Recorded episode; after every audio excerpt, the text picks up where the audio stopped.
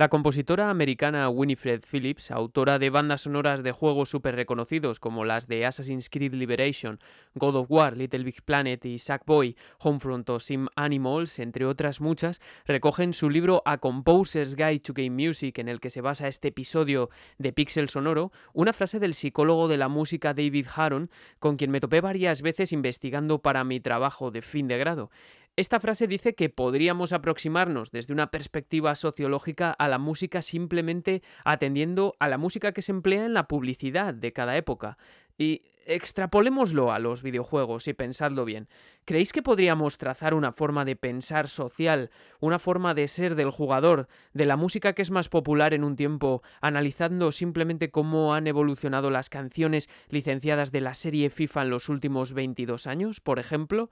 Esto trae aparejado un posible condicionamiento de tipo demográfico para los compositores y para las propias producciones. Esto es lo que traeré hoy a Pixel Sonoro. Hoy tratamos los modelos demográficos y cómo condicionan la música de los juegos. ¿Y tú qué tipo de jugador serás? Y en ese caso, ¿es cierto que prefieres un género musical a otro? Empezamos.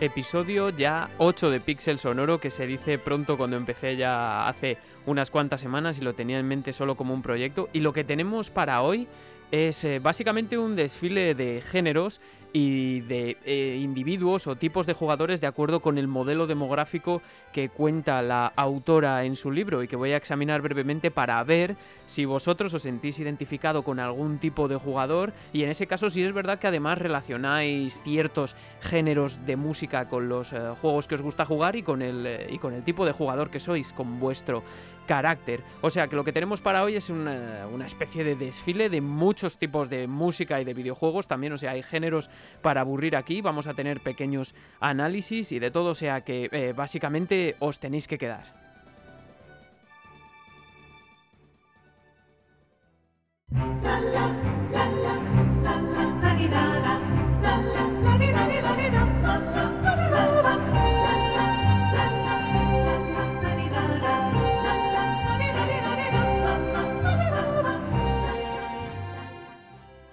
Música de Winifred Phillips, que al final es la compositora que va a ser la protagonista de este episodio.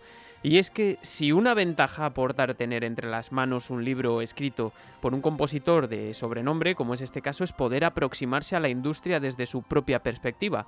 Un compositor debe contar con la existencia de un público que tiene gustos diferentes, maneras de ser diferentes, porque la comunidad es cambiante y no es homogénea. Los géneros aumentan y descienden su popularidad constantemente, se solapan con otros en cuanto a las mecánicas, evolucionan con las posibilidades técnicas y también atraen a diferentes tipos de jugadores. Esto ha dado lugar a un número bastante considerable de subgéneros que la autora cifra en 36 en el año 2014. Esto, por supuesto, complica sobremanera el focalizar en algo muy importante para cualquier producción, que es su target en el mercado, el jugador al que se destina, algo que como puede no puede ser de otra forma, el compositor tiene que tener en cuenta, más aún si pensamos que normalmente un compositor se suma al proyecto cuando el desarrollo está avanzado, normalmente, ¿eh? La búsqueda de este target adecuado, algo crucial para desarrolladoras y distribuidoras, hace que éstas tengan que concentrarse en grupos diversos de gente que son jugadores de toda condición, por lo que no extraña que sometan a ciertos grupos de gente escogida al azar a juegos que están en desarrollo. Pero claro, ¿Y qué sucede si se quieren anticipar un poco más y no tienen que esperar a que un juego esté en desarrollo, sino que quieren conocer de antemano cuál es el público potencial? Pues por este motivo es por el que surgen eh, investigaciones y estudios que han tratado de crear modelos que permitiesen anticipar las inclinaciones del jugador y este es el núcleo del capítulo en A Composer's Guide to Game Music y de este programa. Y en este punto, Phillips menciona dos estudios que trataron de categorizar al jugador según un determinado carácter. De realizar una tipología, digamos. El primero es el modelo de Richard Bartel, pionero de 1996, que distinguía entre asesinos, exploradores y buscadores de logros en juegos de mazmorras. Y por otro lado tendríamos el de Nick G del año 2007, que se centró sobre todo en eh, MMORPGs o multijugador eh, masivo. No obstante, Winifred Phillips se centra en el modelo demográfico de diseño de juegos, o Model of Demographic eh, Game Design, eh, abreviado MDGD1, de Chris Bateman y Richard Boone del año 2006, quienes sometieron a sus sujetos de estudio a dos tipos de cuestionarios. El primero, dirigido a obtener estadísticas de juego y hábitos de compra, y el segundo basado en el formato de 32 preguntas de Mayer-Briggs que daba como resultado pues un indicador de personalidad básicamente eh, para abreviar, ¿no? Un indicador de personalidad. Esto permitió separar a los jugadores en grupos en base a características como la voluntad de ser creativo, la inclinación a considerar los sentimientos de otros a tomar las decisiones, preferencia de acciones planeadas en lugar de espontáneas, predisposición a entrar en conflicto, etcétera, entre otras, ¿no? De esto obtuvieron cuatro tipos de jugadores. El primero fue el llamado conquistador, que no sé si os identificaréis con él, es un jugador determinado, agresivo, que no cesa en su empeño por terminar el juego, que es habilidoso, es fiero y disfruta con la acción y con la dificultad sobre todo. Son gente que literalmente, dice la autora en el libro, revientan el juego, que para ellos por encima de todo se encuentra la victoria.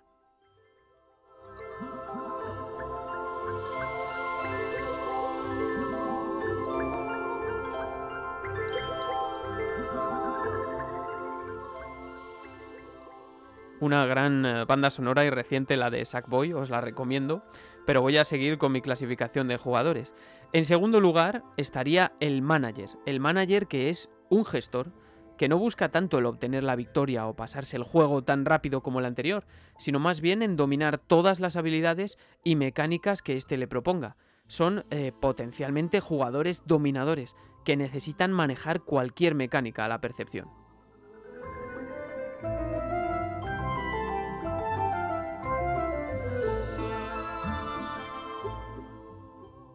Por otro lado, tendríamos en tercer lugar al vagabundo, que es un jugador de esos que se para a mirar los paisajes y trata de explorar y descubrir al máximo siempre y cuando la ambientación le resulte agradable. Es decir, que saborea la experiencia. ¿Sois vosotros de estos de gente que se para a mirar los paisajes cuando os gustan los gráficos o cuando os gusta también el lore o el universo del juego al que estáis jugando? Pues entonces probablemente seréis más afines al vagabundo.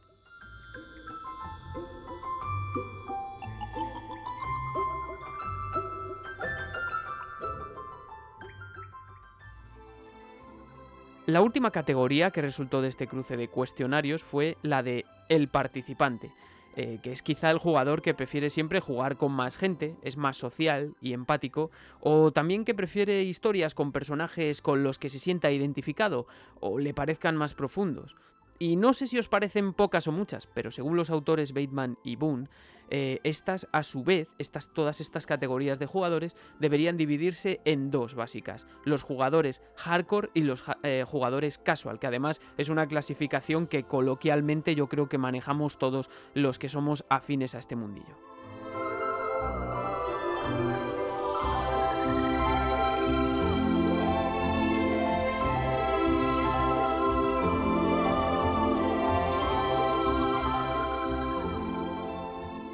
El siguiente paso, como habréis podido adivinar, es vincular un determinado tipo de música a una personalidad en concreto, un tema recurrente en el campo de la musicología y de la psicología. Se ha escrito mucho, en concreto, sobre el grado en que la personalidad del individuo, además del contexto en el que vive, o incluso el tiempo y el lugar y la forma en la que escucha música, afectan a su percepción de la misma, a su percepción y a la interiorización de ciertas emociones. Por supuesto, esto también afectará a sus gustos musicales. Y Winifred Phillips, en concreto, tomó como referencia a un estudio que fue llevado a cabo y publicado en el European Journal of Personality por Mark Delsing, perdón, y su equipo en el año 2008, que desarrolló eh, y relacionó cinco personalidades a cuatro marcos de géneros de música. Primero, el rock, que incluye varios subgéneros o estilos, eh, metal, hard, punk, eh, hardcore, grunge, gótico, en fin, un montón de subgéneros y estilos de, mm, relacionados. En segundo lugar, el urban, el género urbano, que tendría el hip hop, el rap, el soul y el rhythm and blues, esta categoría que claramente está incompleta y desactualizada para mi gusto. Luego tendríamos la del pop dance, donde englobaríamos, pues en general, yo creo que todo lo relacionado con el pop y la música electrónica de baile o EDM, aunque también el trance, por ejemplo. Y luego tendríamos eh, la élite, que es eh, quizá la categoría más polémica, según mi opinión, aunque no por eso falta de cierto sentido. Aquí, por ejemplo, encuadraríamos el jazz, la música orquestal y la música religiosa. Y bueno, salvando la admiración que siento porque la compositora haya tratado de establecer puentes entre los eh, resultados del Model of Demographic Game Design y esta división en macrogéneros, macro, muy macros, ¿eh? digamos eh, que esta división pues lógicamente me parece muy escueta. Faltan muchos subgéneros, si lo queremos llamar así, o estilos. Por ejemplo, decir orquestal es demasiado amplio y muy ambiguo incluso. También es algo etnocentrista, evidentemente. Esto es, que se realiza desde el punto de vista occidental. Eh, entre porque en otros países y tradiciones musicales pues estas categorías podrían ser bien diferentes sobre todo cuando hablamos de música religiosa al igual que las asociaciones pero bueno no me importa también es cortita y además eh, es un poco polémica sobre todo en cuanto al término élite pero nos puede valer para relacionarlo no aun con todo pensé en hacer este programa pues porque me parece un estupendo tema de reflexión y a modo de curiosidad, ¿vale? También para intentar comprobar si los que mm, lo escuchéis os encontráis mínimamente identificados y si es cierto que os dais cuenta de si sois más un conquistador, un manager, un vagabundo o un participante y si eso lo conectáis con eh, X géneros de música y de videojuegos, como ya he dicho. Es como una especie de eh, selección de clase de personaje cuando estáis en jugando a un juego de rol. Y me pregunto, ¿no? ¿Y con qué géneros de videojuegos vamos a vincularlos? Al menos los que menciona Phillips en su libro son los siguientes. Los shooters, plataformas, aventura, rol, survival horror, carreras, simuladores, eh, simuladores y live sim, estrategia, puzzles, lucha y sigilo. Casi nada.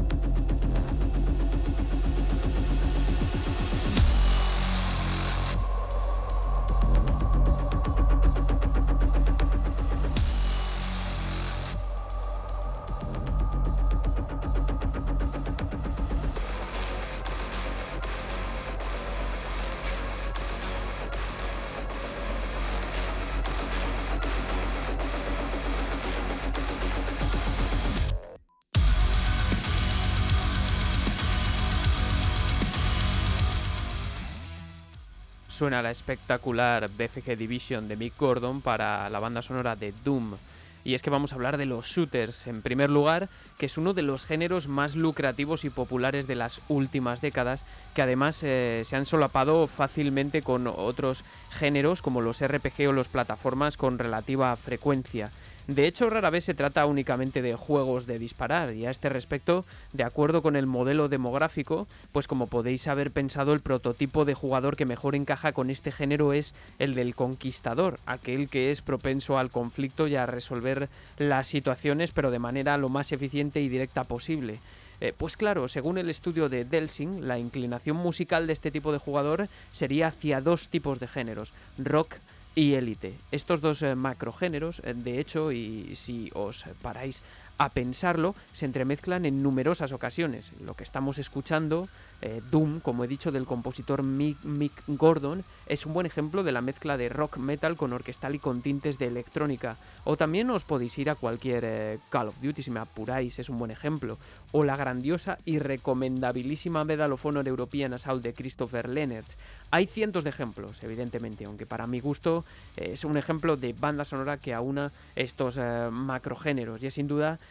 eh, un ejemplo que quiero poner aquí, que es la de la serie Halo de Martin O'Donnell y Michael eh, Salvatori, y, también la del resto, ¿vale? No solo la de estos juegos, que combina en ocasiones orquestal, religiosa y rock también. O sea, dentro de la serie Halo, lo que quiero decir es que no solo las de Martin O'Donnell y Michael Salvatori, las del 4 y las del 5 también. Pero vamos aquí, eh, a estos dos compositores que trabajaron juntos también en otro juego muy de este cariz, que es el de la serie Destiny. Y es que tengamos en claro que uno de los hilos conductores de la temática de Halo es sin duda el fanatismo y los conflictos religiosos. Sin duda alguna, vamos. Eh, yo además soy muy fan. Esta espiritualidad muy espiritualidad entre comillas, es algo que musicalmente se plasma sencillamente y más allá de todos los sintetizadores, las armonías flotantes, los acordes densos, se, eh, eh, se, plasma de manera mucho más clara en el tema principal de Halo, que si no lo tenéis en la cabeza, pues es un tema que arreglado, eso sí, ahora suena tal que así.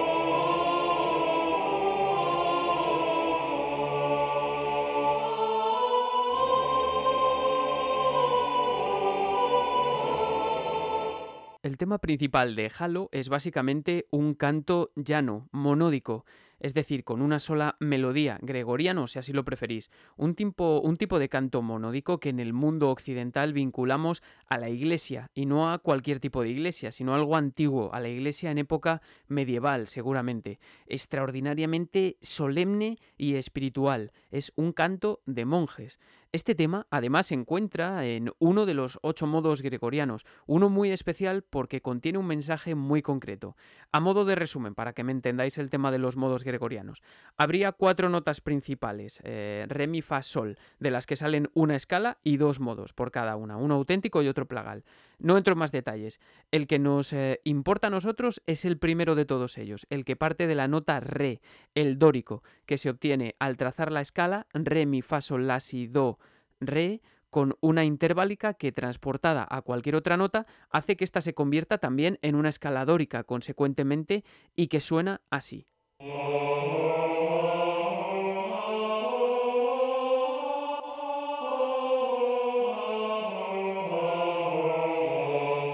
Pero no me importa tanto, lo que me interesa es que la escuchéis, ¿no? Y que veáis cómo, aunque la primera mitad de la escala, al igual que la del tema de Halo, suena realmente triste, eh, oscura, si se quiere decir, porque es menor, la segunda mitad, a partir del sol, tiene un sonido mayor, que invita pues como a la esperanza, si se quiere decir. Es una escala que muestra una especie de mm, felicidad melancólica, esperanzadora, precisamente porque eh, la nota sí en esta escala, que a nuestro oído debería ser bemol, debido a que es lo que convierte a, esta escala en una menor melódica, la de re menor, y que es lo más natural eh, para nosotros, pues eh, está natural, ¿no? No está descendida. Y puede que no lo entendáis así de primeras, eh, pero si todo esto nos suena, me gustaría que escuchaseis primero lo que sería una escala menor melódica sobre re.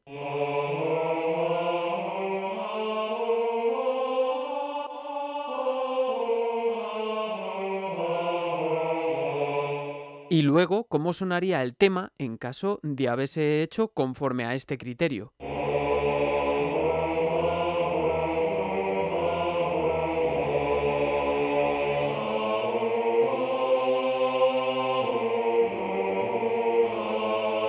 Ya se nota un poco el cambio, ¿verdad? Pero vayamos un poco más allá para que vosotros mismos, no me importa de la condición que seáis, notéis lo que pasaría si esta escala dórica se transformase de repente en una menor armónica, un paso más, muy triste y lúgubre, que es lo que nosotros tenemos interiorizado debido a nuestra tradición musical tonal. Primero, esta ya sería la escala de re menor.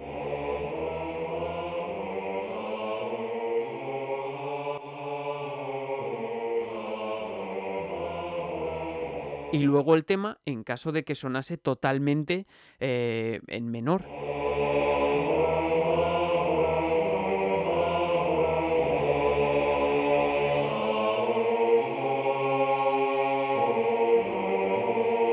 ¿Veis cómo se nota el cambio? porque el modo menor es muy inestable, suena lúgubre, suena oscuro, trágico, si lo preferís de esta forma. Y no me, no me interesa, de verdad, no me interesa que si no habéis, eh, si no sabéis nada de música, si no estáis en este mundo, diferenciéis entre una y otra. Esto no es lo que me interesa a mí, simplemente auditivamente que tengáis esta referencia. Seguro que os ha impresionado, en cierto modo, como el modo dórico es lo que le da ese tinte espiritual, si lo queremos decir así, esperanzador, que eh, le roba totalmente el modo menor, que suena, eh, también podríamos decir que suena un poco espiritual, pero de otra forma, es muy oscuro, lo vuelve traumático, es inestable completamente. A los fans de Halo, como yo, seguro que les habrá gustado, aunque es algo muy simple, de verdad lo digo. El tema de Halo bien podría ser objeto de análisis más adelante completo, porque esto solo es la introducción, pero no en este programa. Aquí me gustaría que escuchásemos, ya sabiendo esto, la intro de Halo 2, que apareció con eh, guitarra de la mano de Steve Bay, nada menos, en un soundtrack que fue publicado el 9 de noviembre de 2004 por Something Else Music Works, en el que de hecho participaron también bandas como Incubus y Hubastank, y que fue mezclado por Chris Lord Alch y producido por Howard Benson. Sin lugar a dudas, eh, para lo que a mí me interesa, que es la confluencia de los géneros preferidos por el conquistador. Esto es el rock y lo que se ha llamado élite. Disfrutadla, por favor.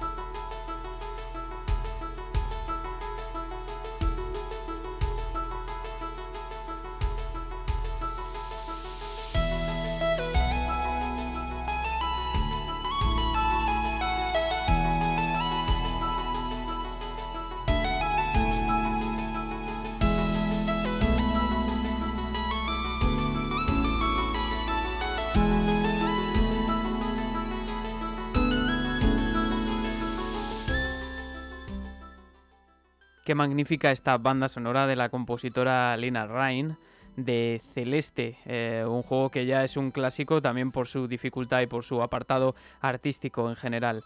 Pero bueno, eh, lo próximo de lo que voy a hablar es eh, del género plataformas. Podría decirse de forma simplificada que los juegos del género de plataformas son juegos que consisten en saltar sobre cosas aunque como en el anterior caso, pues no es tan sencillo, obviamente. Puede perfectamente un plataformas tener eh, toques RPG, por ejemplo, como sucedía en Castlevania Symphony of the Night, que fue objeto de análisis del primer episodio, por poner un ejemplo. Aunque en tema de plataformas, como sabéis, pues hay innumerables y super míticos juegos y eso complica mucho las cosas a la hora de acotar un target específico. Además, yo personalmente pienso que es un género muy accesible a mucha gente, con un espectro muy amplio de dificultad y gran variedad de estilos en cuanto al terreno artístico. Además es un género que se presta mucho a ello, ¿no?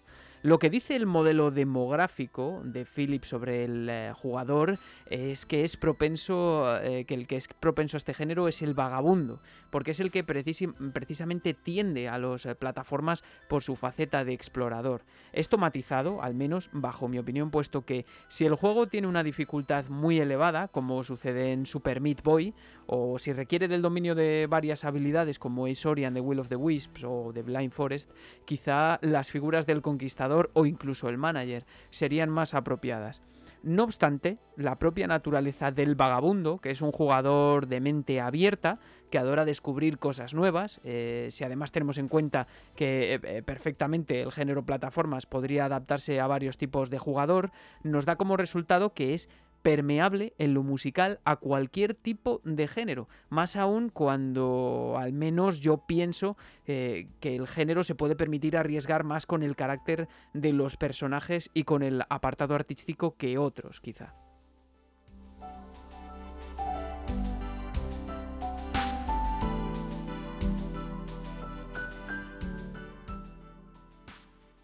Fijaos, Simplemente haciendo un pequeño repaso, el contraste entre bandas sonoras como las de Fez de Rich Brilland, Celeste de Lena Ryan o Shovel Knight de Jake Kaufman, eh, todos ellos eh, chip, chiptune de base, con respecto a otras como podrían ser pues los Castlevania de Michiru Yamane, Ori que también lo he puesto de ejemplo de Gareth Cooker, o como otras como la maravillosa Super Mario Galaxy de Majito Yokota y Koji Kondo, o Rayman Legends fantástica de Christoph Gerald y Billy Martin, de la que hablaremos ahora, eh, son auténticas joyas de la heterogeneidad, donde prácticamente el nivel o el mundo en el que estás jugando te da el estilo o el género, donde se pasa pues por ejemplo del rock al jazz o a electrónica en un santiamén. Por cierto, si alguien no lo tiene claro, el sonido del que he hablado, el chiptune, es un sonido que se consigue haciendo uso de chips de sonido o sintetizadores de chips de sonido de ordenadores y consolas antiguas, que además eh, ha dado lugar a una corriente, una estética e incluso una escena musical propia. Sobre esto hay un artículo publicado en la revista transcultural de música de la Sociedad Española de Endomusicología, muy interesante sobre todo esto, ¿vale? Escrito por Israel Márquez, totalmente accesible y que os recomiendo totalmente.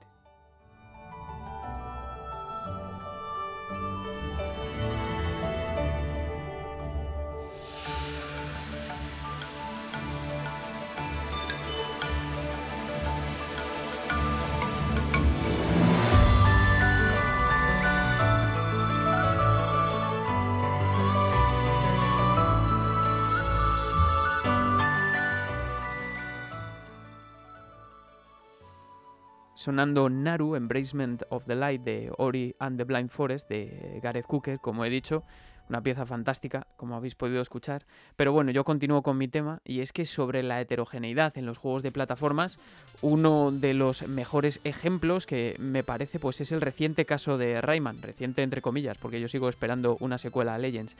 Simplemente si buscas en Discogs las etiquetas de géneros ya te das cuenta de esta faceta. Mirad por ejemplo lo que sucede cuando buscas Rayman Origins. Te sale jazz, latin, pop, folk, world, country, stage and screen y como estilos, como subgéneros vamos tango, mariachi, aborigen, mambo, charanga, afro-cuban, honky tonk, samba, bossa nova, orquestal y banda sonora.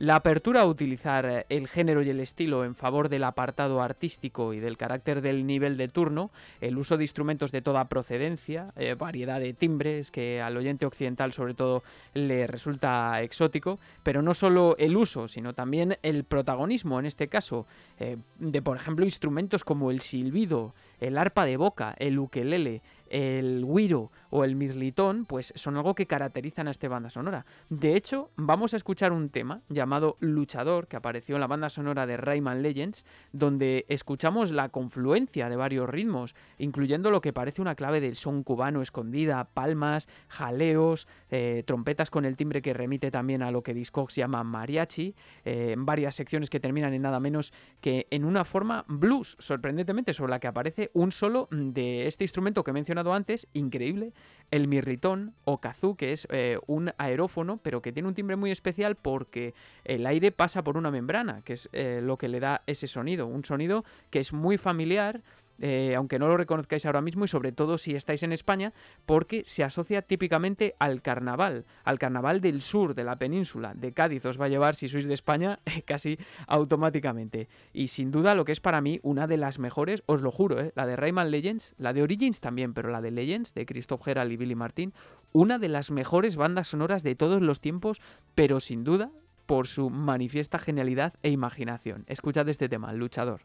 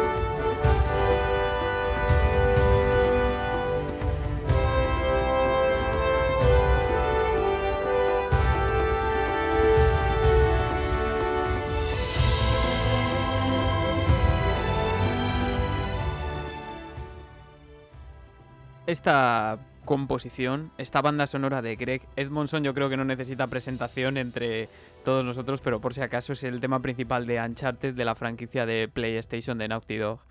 Y es que lo siguiente que viene es la, el género que se cataloga como aventura, un tanto confuso para mí, porque cuando se habla de aventura como género, pues termina siendo un concepto complicado de abarcar porque es difícil no ver una aventura prácticamente en cada juego. Y es que en cualquier caso, el típico ejemplo de. es un típico ejemplo, quiero decir, de supergénero. Muy susceptible además de ser influido por otros y acabar incluyendo tintes de shooter, de plataformas, de puzzles, etcétera aunque en cualquier caso estos juegos eh, en estos juegos lo que tiene peso realmente es la historia, digamos.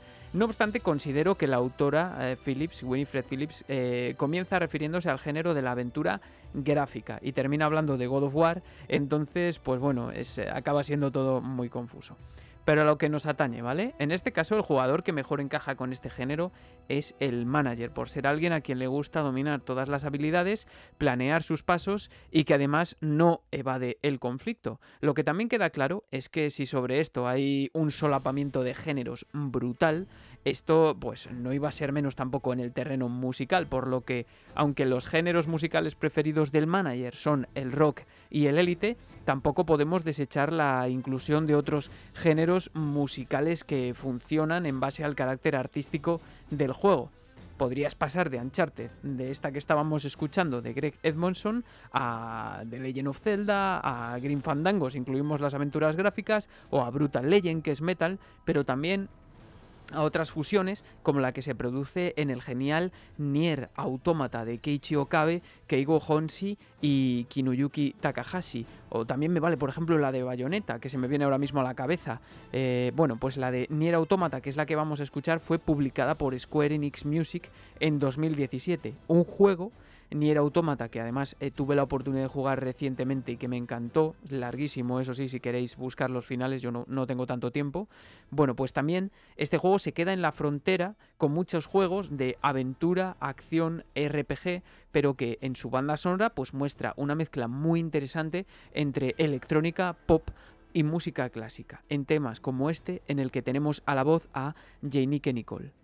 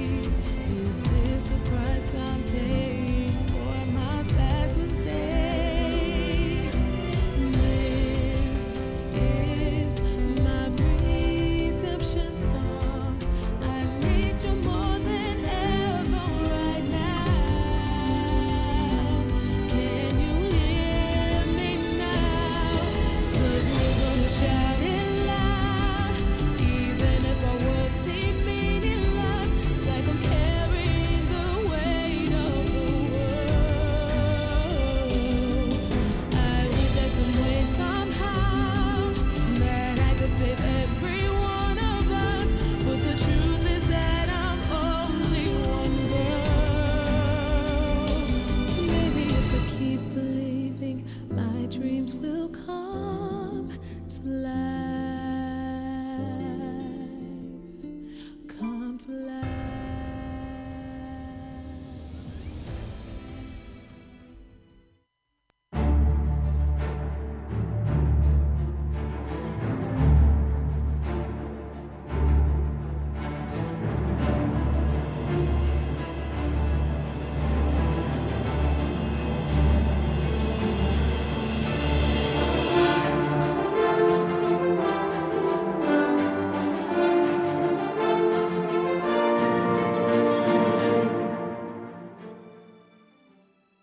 Y después de ese fantástico Wraith of the World de la banda sonora de Nier Automata, eh, escuchamos la banda sonora de The, Elder, Scrolls 4 de Jeremy Soule, este Reign of the Septims, y es que vamos a hablar de los RPGs ahora.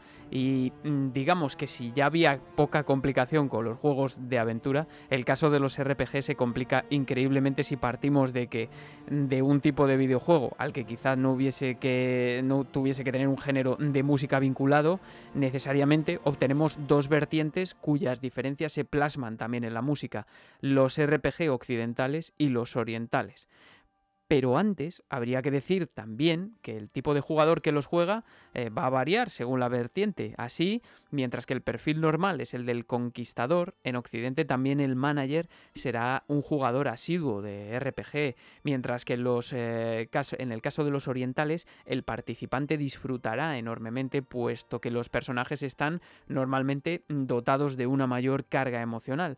Y a mí me gustaría añadir, si ya que si ya se trata de un mundo abierto, sea cual sea su vertiente, la occidental o la oriental, deberíamos sumar también al vagabundo, ¿no? Lógicamente.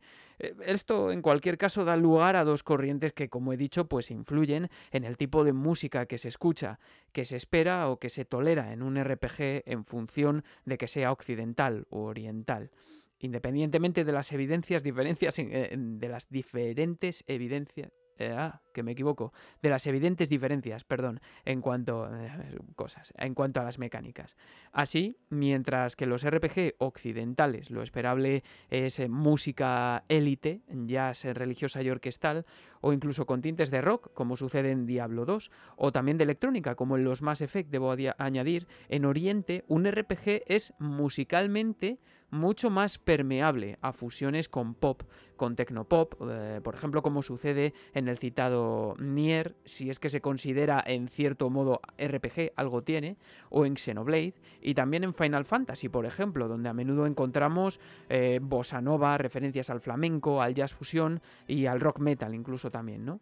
El caso es que esta permeabilidad, al menos en mi opinión, deriva del carácter desenfadado de los eh, RPG japoneses, que a veces se denominan incluso JRPG, independientemente de lo dramática que sea la historia, lo que afecta también a su apartado artístico, al carácter de los personajes, incluso a la naturaleza de las misiones, algo que no sucede en el RPG occidental normalmente, donde todo es mucho más sobrio. No me imagino, por ejemplo, en un The Elder Scrolls eh, haciendo misiones de, yo qué sé, de a ver quién hace más dominadas, ¿no? Como sucede en Final Fantasy VII, por poner un ejemplo así eh, cercano.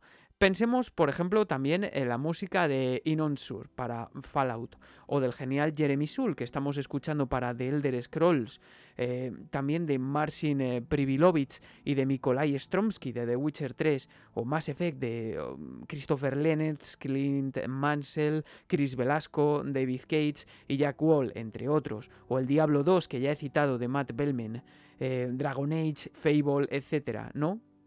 Hay muchos ejemplos. Luego deberíamos compararla con el, eh, con el, colorido de las composiciones de Koichi Sugiyama, de Nobuo Uematsu y de Yoko Shimomura, por ejemplo, en Final Fantasy, del trabajo de Yasunori Mitsudi para la fantástica y armónicamente super experimental Chrono Trigger. En definitiva, eh, mm, son mucho más coloridas que sus contrapartes occidentales, donde impera el melodismo. Y esto no solo afecta al terreno RPG, porque eh, si algo, eh, si algo son, son grandes, eh, o sea, si algo son compositores como Koji Kondo y Sukiyama, son melodistas, sobre todo.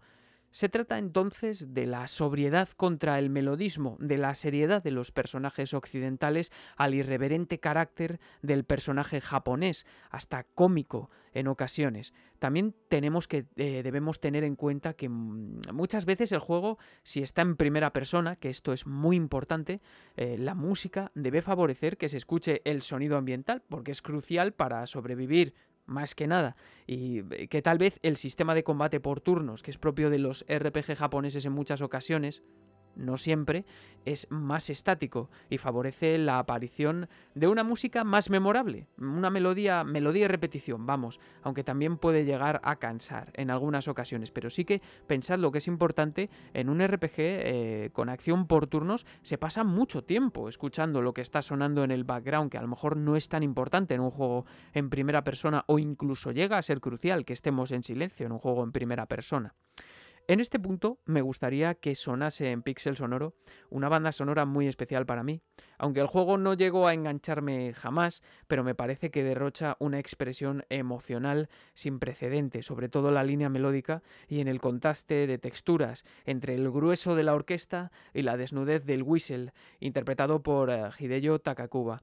¿Habéis adivinado de qué estoy adivinando simplemente por. digo, de qué estoy hablando simplemente por este pequeño apunte? Estoy hablando del tema principal del conmovedor Nino Kuni, La ira de la bruja blanca del maestro Yoi Ishaishi, el compositor de Estudio Ghibli, interpretada por la Orquesta Filarmónica de Tokio en una grabación que se realizó en el Yokohama Minato Mirai Hall y publicado en Europa por Frame en el año 2011. Sin duda toda una delicia para los oídos, hacedme caso.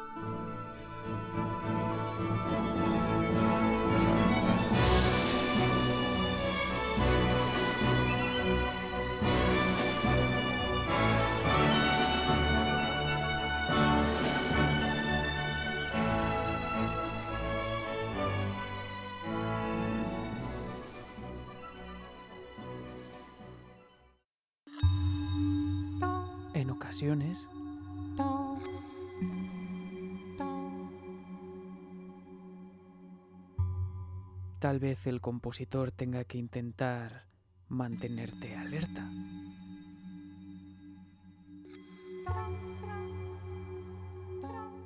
Porque nunca sabes lo que te encontrarás al siguiente paso.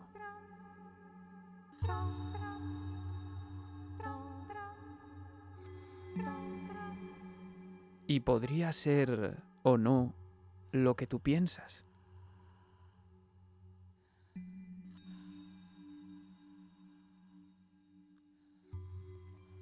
pero tu cerebro sigue alerta por lo que pueda aparecer al fondo del pasillo.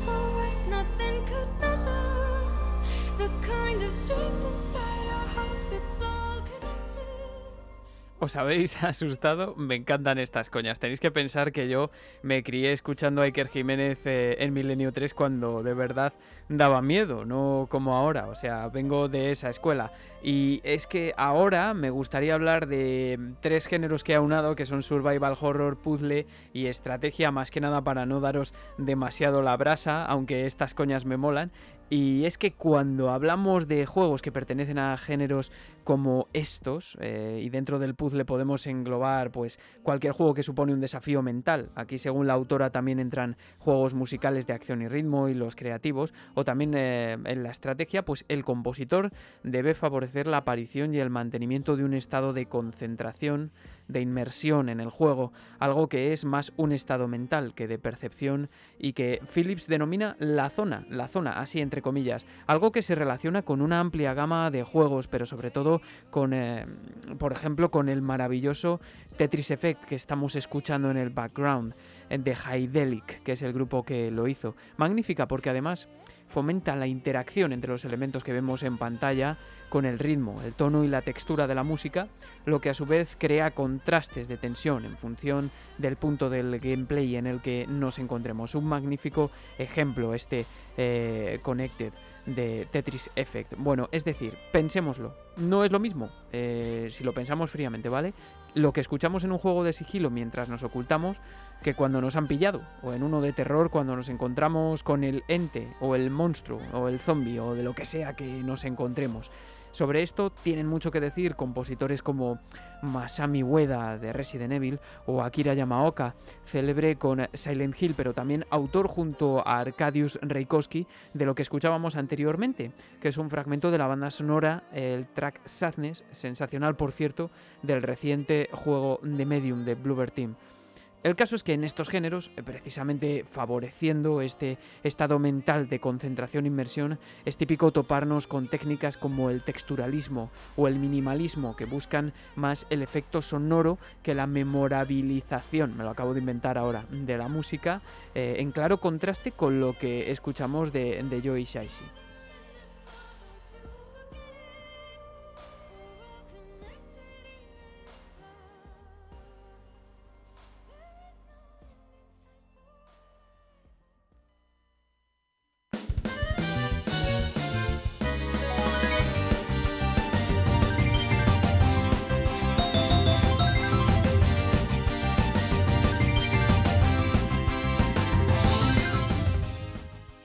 Como habréis adivinado por estos pequeños instantes, simplemente lo que viene es el género de carreras, el penúltimo, que si me permitís, me parece mm, también bastante controvertido porque en esta categoría quizá deberían encuadrarse todos los videojuegos de deportes en general, algo de lo que se olvidaron en esta clasificación. Y en cualquier caso, eh, la autora Winifred Phillips cuenta de la dificultad de componer para este género debido también a la heterogeneidad de, de los jugadores, esta vez de los jugadores, no tanto del género que eh, en este caso eh, son tanto hardcore como casuales, que juegan a juegos de carreras y lo hace a través de su experiencia en el juego Speed Racer para la película de Warner. El problema eh, es este, entonces, que es un género pues muy muy abierto, tanto a jugadores habituales como a los más casual, lo que hace que prácticamente cualquier género musical tenga cabida aquí. Aunque si lo pensamos, quizá lo que más relacionamos con este género es música con propiedades como pues que sea de eh, algún tipo de música electrónica, dance o techno sobre todo, el uso de sintetizadores, ritmos intrincados en ocasiones e incesantes, armonía de jazz, guitarras con distorsión también. El caso es que no tienen por qué darse todas, a veces ni siquiera se dan. Ahora trataré el tema de Forza Motorsport 5. En cualquier caso, eh, cuando pensamos en un juego de conducción, pues se nos puede venir a la cabeza rápidamente pues, juegos que van desde Excite Bike a Outrun con la música de Hiroshi Kawaguchi, una leyenda, eh, Rich Racer de Shinji Hoso, Gran Turismo también con varios compositores y muchas licencias, Burnout también con licencias, Forza también con numerosas licencias y con trabajo de compositores como Lance Hayes y John Bronhal, que estamos escuchando ahora mismo en el background, o también Need for Speed, u otros como pues Mario Kart, Crash Team Racing o Wipeout, que aunque no son tan convencionales, pues también deben ser catalogados como juegos de conducción y las connotaciones de uno, pues van a de, cada uno van a determinar la música de igual forma. Mario Kart 8, que escuchábamos ahora a la introducción, de hecho es, es especial hasta para el equipo de composición, compuesto por varios, por Asuka Ota, Atsuko Hashai, Kenta Nagata, Ryu Nagamatsu, Satumi Terbi, Shiyo Fuji o mm, Yasuaki Iwata, por ejemplo. No obstante, según el modelo demográfico, que al final es lo que estamos tratando en este programa, Conquistador y Manager se asociarán al rock, y el vagabundo, que es mucho más abierto de mente, aceptará cualquier cosa, ¿vale? Y con más razón aún si son casuales. Al final, en resumen, se trata de un género que en mi opinión engloba tantos enfoques que la música va a depender totalmente de esto, más aún en cuanto a fusión de género, aunque también comprendo que géneros como la electrónica no se van a rechazar prácticamente en ningún caso. Pero escucha de esto que está sonando.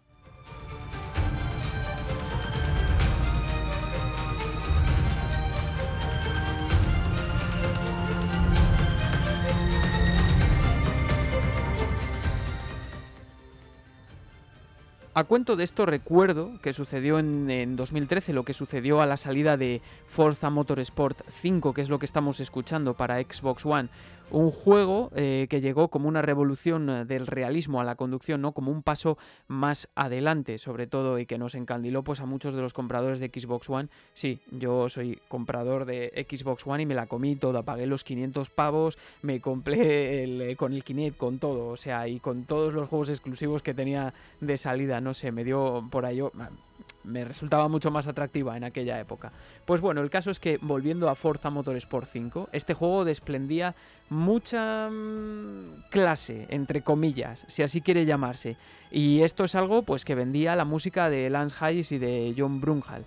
Eh, que se trataba de una fusión eh, de música, sobre todo orquestal, con tintes muy pocos en ocasiones, de música electrónica, dando prevalencia a los arreglos en las cuerdas, eh, lo que muchos medios de prensa catalogaron como, esto, esto es verdad, ¿vale? Eh, catalogaron como una música demasiado épica durante las fases de conducción, demasiado épica, ojo, que por cierto, pues guardaba como característica especial que se adaptaba al ritmo del juego. Es decir, que si te quedabas parado o te estrellabas, el volumen y la textura del track cambiaban para adaptarse. Se reducía, pues, por ejemplo, eh, ya lo he dicho, pues la textura o aparecían menos instrumentos, no sé, una movida fantástico.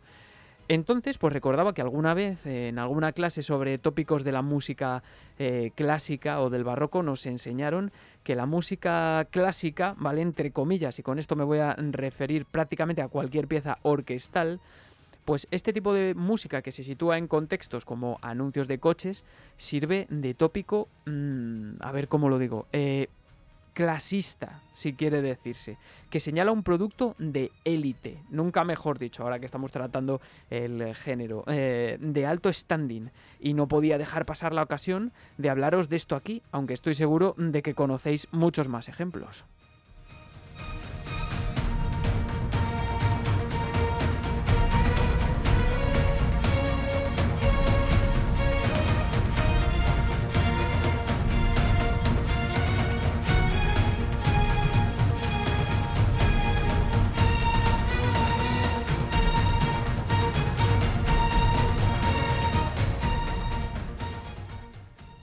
El caso es que esto se repetía prácticamente en todas las fases y si escucháis el álbum de Forza Motorsport 5, que a mí me encanta, por cierto, no, no, una cosa no quita la otra, hay veces que sí que es cierto que esto puede llegar a resultar un tanto repetitivo, pero es eso, cuando vendes la idea de un paso más allá técnicamente en el realismo de los coches, esta música también te está señalando eso, un alto standing, algo que marca la diferencia y que es para un público muy señalado, ya no es lo mismo que sucede con eh, Mario Kart o con Crash Team Racing.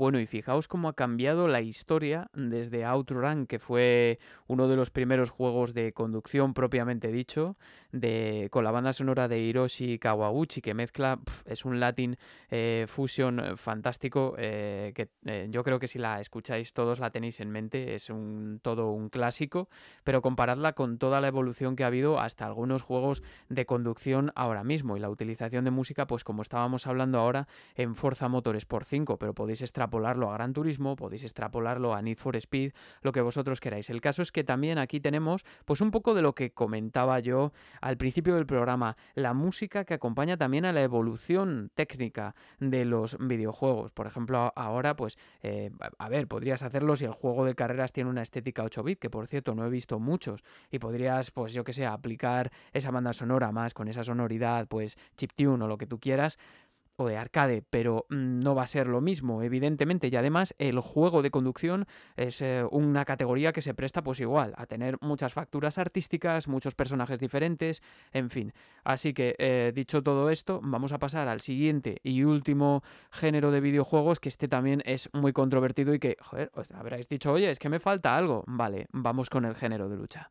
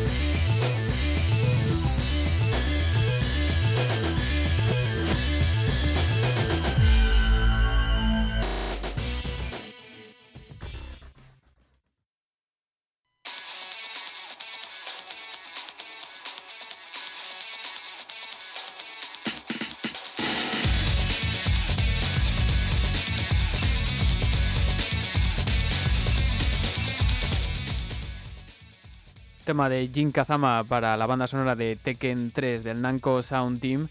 Seguro que os ha molado además la referencia a la introducción a esa presentación de la máquina arcade, que además me emociona de Tekken 3 porque es un juego al que le metí muchísimas horas cuando era pequeño. Tuve la suerte de que fue uno de los juegos que recayó en mí sin tener necesidad de piratear PlayStation 1. Vamos, y me acuerdo además que es que esa música era la del vídeo de presentación, que era el arcade también, que venía en el demo. En el demo que venía con PlayStation. Seguro que es, es una coña, es una referencia que a los frikis que hayáis llegado hasta este punto, a muchos os habrá soltado, os habrá hecho poner una pequeña risita o sonrisilla. Bueno, el caso es que con la siguiente y última categoría, que son los juegos de lucha, nos parece algo parecido a lo que sucedía con los juegos de carreras, como he dicho, ¿no?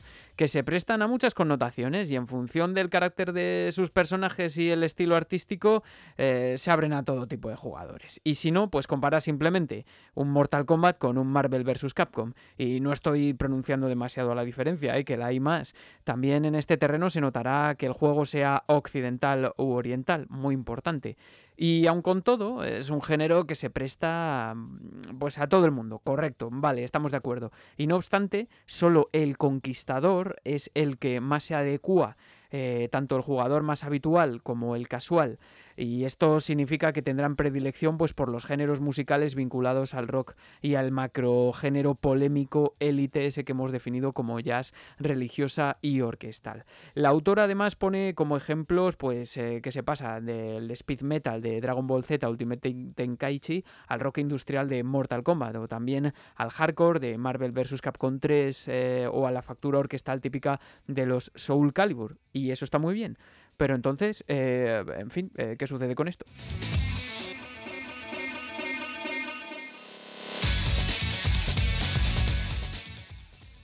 ¿Qué sucede con Tekken? ¿Qué sucede también con Street Fighter? Con beatemaps como Streets of Rage, por ejemplo. El último además, el 4 que ha salido, que tiene una banda sonora espectacular en la que eh, no recuerdo ahora bien los compositores que intervienen, pero Yoko Shimomura es una de ellas con un par de temas, no recuerdo bien. Pero bueno, ¿qué pasa con estos? O con otros más variados aún, como Super Smash Bros., que tienden claramente eh, a la electrónica. Eh, a ver, el juego lo que no le va a quitar nadie es que va a ser violento siempre, pero hay personajes y grados de violencia y también hay una trama que puede ser más o menos seria y esto tiene que manifestarse en la música porque de lo contrario se produciría una especie de discordancia difícil de pasar por alto. ¿Os imagináis un Mortal Kombat con la música de Smash Bros, por ejemplo?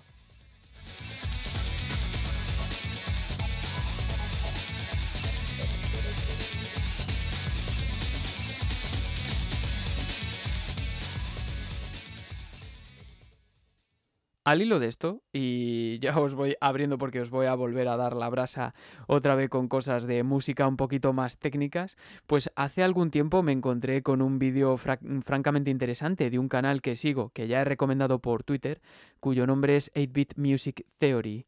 Asquerosamente técnico, esto sí, eh, por cierto, yo a mí hay veces que me cuesta muchísimo eh, comprender las cosas de las que está hablando y las eh, está representando pictóricamente, o sea, hay imágenes.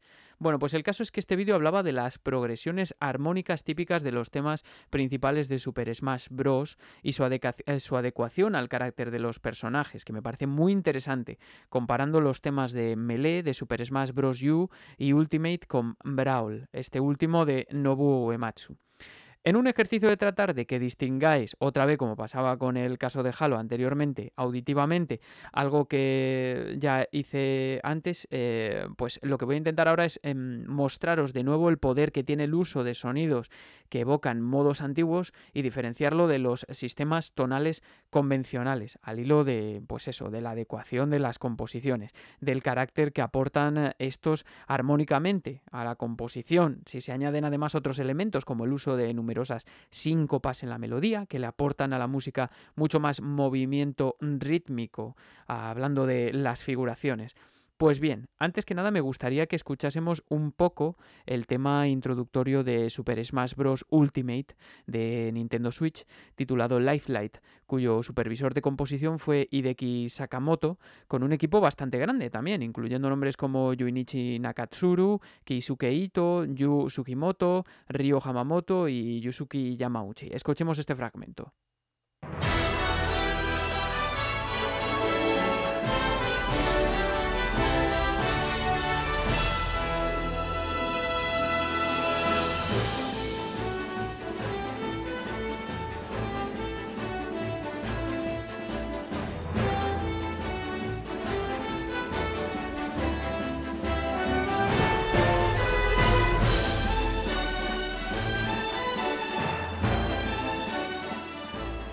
Bueno, suficiente. Hay una progresión de acordes aquí que también se da en otros como Super Smash Bros. Melee, la música del menú, eh, esta que corrió a cargo de Hirokazu Ando, que básicamente, pues eh, ya vuelvo a hablar otra vez para todo el mundo, ¿vale? Aunque no me entendáis, lo vais a ver representado. Pues en una escala menor se pasa del primer grado, que es menor, al cuarto mayor, que normalmente no es mayor. Y esto le da una sonoridad modal, más próxima al dórico en este caso, y van hacia después hacia el sexto y séptimo grados rebajados y también mayores para volver a la tónica menor, lo que le confiere pues un carácter más oscuro. O sea, en la primera parte más brillante y en la segunda más oscuro, lo vas a escuchar. Ya sé que quizá muchos, pues eso, que no lo entiendan, que no es mi intención llevar mucho más allá esto, sino más bien que escuchéis el efecto que producen estas progresiones que juegan con fragmentos de melodías que remiten a escalas modales y que en un mismo pasaje pues pueden expresar tanto ideas positivas en una primera parte como un poco más de oscuridad o tristeza en la segunda y a ver si sois capaces por vosotros mismos de identificarlo en esta progresión, esta vez sacada de Ultimate, del tema que ha sonado, que es similar al que he hablado anteriormente. Vamos a escuchar esta pequeña progresión.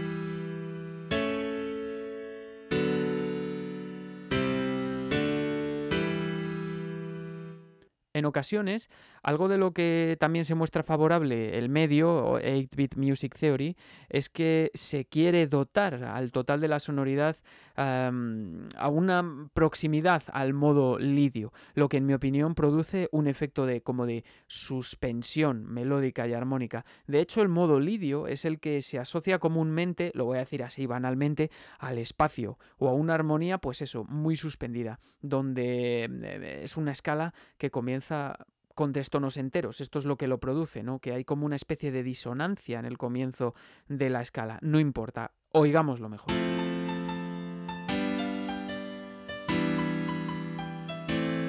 Sea como sea, ya el hecho de que un acorde menor se pase al cuarto mayor, pues tiene un efecto como. A ver, lo voy a banalizar otra vez, ¿no? Como mágico. Eh, el del sexto grado ascendido, vaya, que es muy típico del modo dórico. Los que me entiendan bien, los que no, pues no importa. Pero vamos a decirlo así, que favorece que aparezcan melodías que son muy atractivas para nuestros oídos y que contrastan con lo lúgubre del modo menor normal que ya vimos anteriormente, también con el tema de Halo. Y esto es lo que le sucede al contraste, eh, en contraste a la intro entre Super Smash Bros. Brawl eh, de Nobuo Ematsu, nada menos, que ya encima está en latín y que va asociada a la religión de por sí, o sea, el latín ya lo asociamos a la religión, y con uh, Takamashi, eh, soprano, y Ken Nishikori como tenor, o sea, ya estamos mezclando voces corales además. No importa, escuchemos un pequeño fragmento.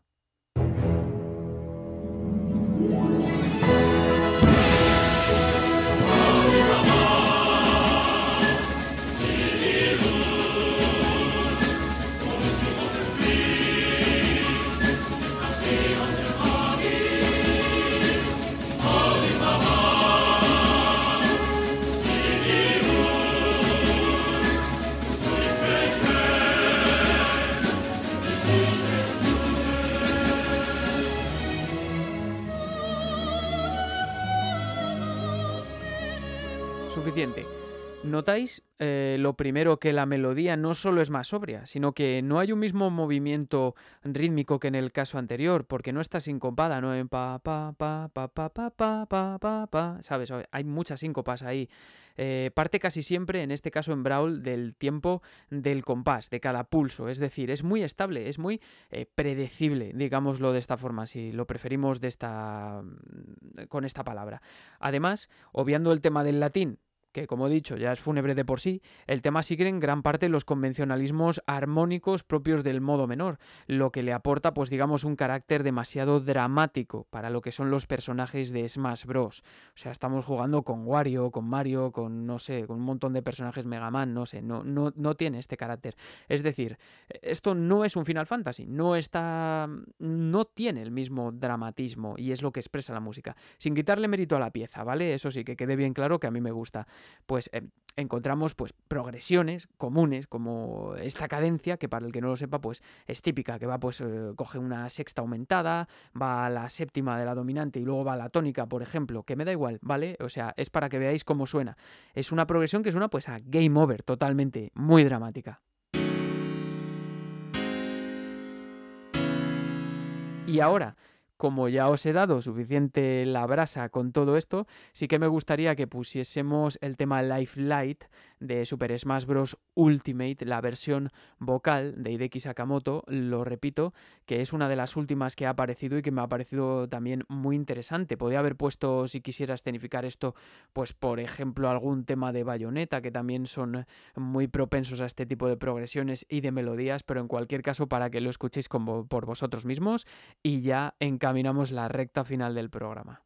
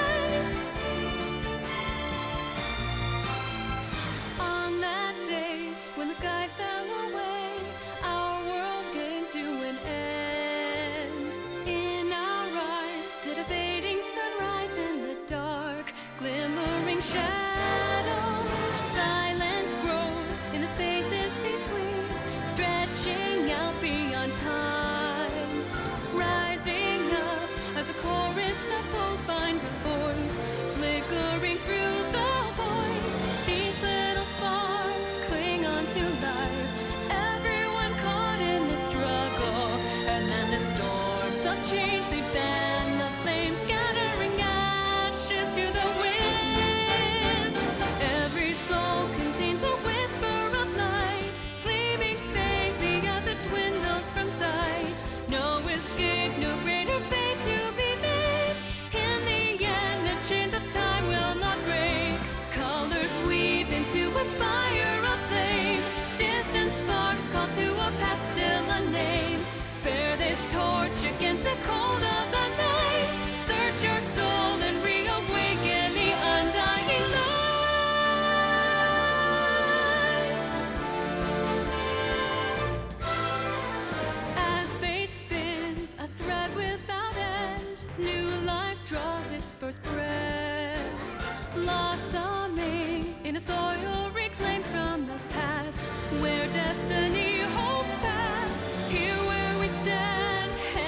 in hand.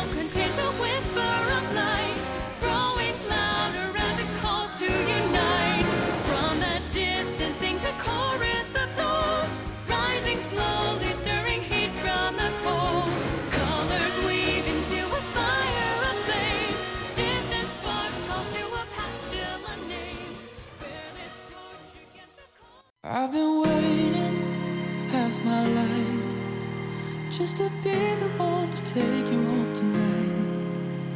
We can make it if we try. But I wanna wait until the time is right. Tell me what's on your mind. I can't get you off mine. Are we over all meant to be? Don't need to know right now. Timing will work it out. Can't let you make those. don't let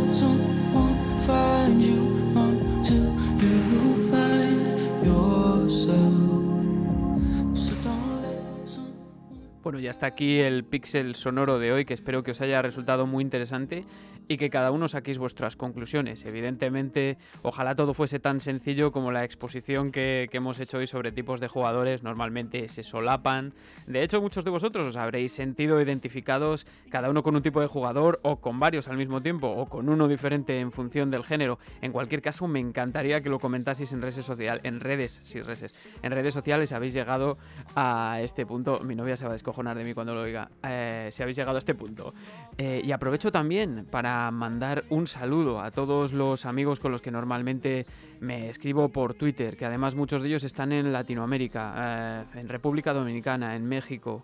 A Anwar Sánchez de Belvita la Orquesta que últimamente me está ayudando muchísimo y me está comentando también, y a los compañeros de Modo 7, y a cualquiera que digo que, que habréis llegado hasta aquí, que hayáis aguantado toda la chapa eh, de este programa que, bueno, pretende ser musical, pero al final me acabo yo pasando, me, acabo hablando yo la mayoría del tiempo. En cualquier caso, no sé cuál es la hoja de ruta de Pixel Sonoro de aquí en un futuro. Tengo algunos programas eh, planeados, pero todavía no lo tengo muy seguro todo. Y en cualquier caso, ya sabéis, esta ha sido eh, Pixel Sonoro. Nos tenéis en Twitter y en Facebook, sobre todo, y los audios en Evox, pero también en Spotify. Y eh, aquí me tenéis, un servidor, Iván, esto ha sido Pixel Sonoro y ahora os dejo que vayáis a donde queráis, pero ya sabéis, siempre con música.